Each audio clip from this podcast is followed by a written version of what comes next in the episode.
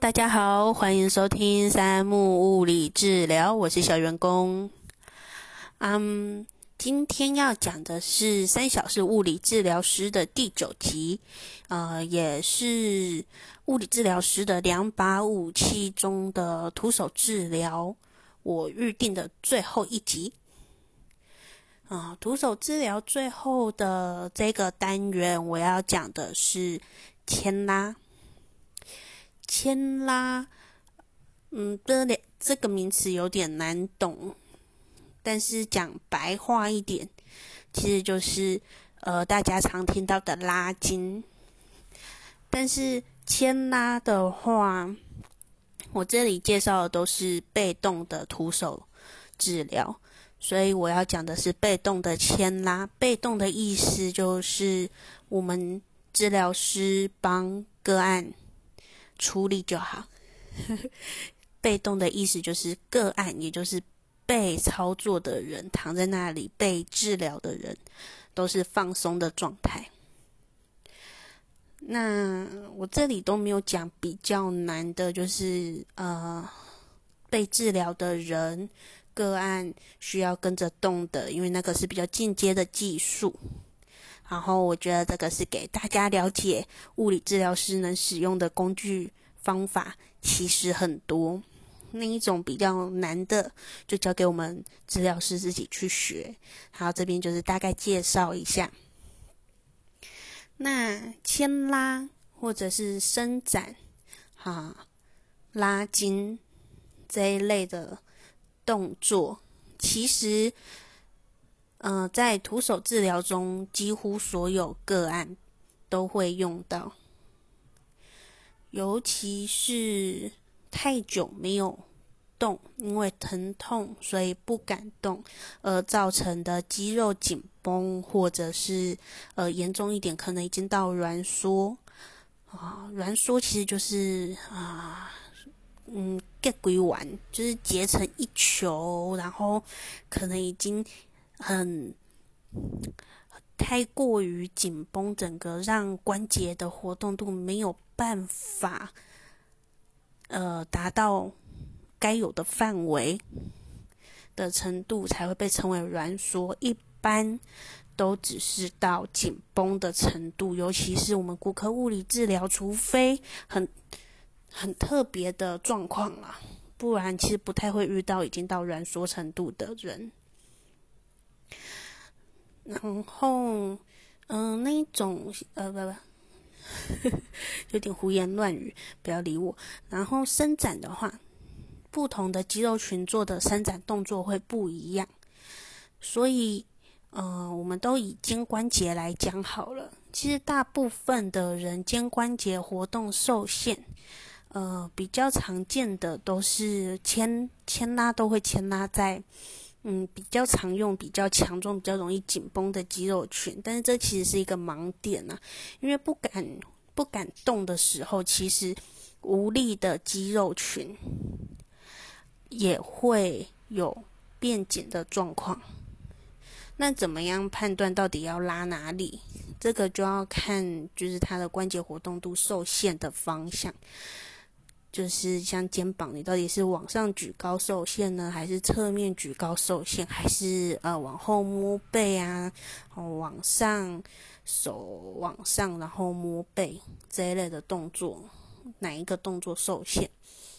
受限制就是呃关节的活动度不够，好手没有办法做到底，没办法做完整的活动。对，这个都会影响到我们牵拉的。肌肉，然后，呃，肌肉是一个还蛮机车的东西啊，因为肌肉有长有短，你要拉的范围，你要拉的肌肉不一样，你要拉的动作不一样，所以不是看大家在那里做，就是来复健人，然后看治疗师在那里做啊，就是这样拉，好简单哦，然后回家就帮家人一拉，然后因为也没有呃人指导过，像我们的话。至少在大学时期，或者在学生时期，在学校的时候，不管怎样，教授或者是老师都有教，可能要牵拉到什么程度，然后或者是到医院实习的时候，呃，基本上带的呃治疗师老师也都会教怎么样拉才对。我知道实习的时候，其实每一个人遇到的状况都不太一样，然后对那个就可能以后有机会再聊聊实习物理治疗师实习甘苦谈 这一类的。然后，嗯，我会特别把牵拉拉出来讲，其实原本没有打算讲，因为嗯。很多人会觉得就是拉拉筋呐，没有什么。咦，真的真的说认真的就是拉拉筋，但是，嗯，像按摩最一开始第一个我讲的主题，按摩也是很简单的东西，但是其实你去深入研究的话，它还是蛮有内涵的。如果它真的那么简单的话，不会。那么多的书在教到底怎么按摩，而且你如果去坊间看什么运动按摩啊，然后什么，呃，现在还有些什么能量按摩啊这一类有的没有的书，你就会发现每一个人形容的都不一样，所以到底哪个是对的？每一个都是对的，但是每一个的 mega 零零角角琐碎的小细节不太一样。这就要自己统合，牵拉也是不同的肌肉群在不同的书上面，它会告诉你做的动作会不一样。诶，讲错，一样的肌肉群在不同的书里面会告诉你的牵拉动作不一样。一样都是胸大肌，胸大肌很大块，所以它的牵拉你要分部位牵拉，因为它。大致上常见的就是把它分成上中下，因为它非常大块。嗯，像后面的背部，大家很常说肩膀很紧，结一球很硬的地方，一定都要手用力揉的，这里叫斜方肌。斜方肌也很大块，它也分上中下。那既然会被分成上中下的纤维，那代表它的肌肉纤维走向其实不太一样。那当然，牵拉的有效角度是不一样的。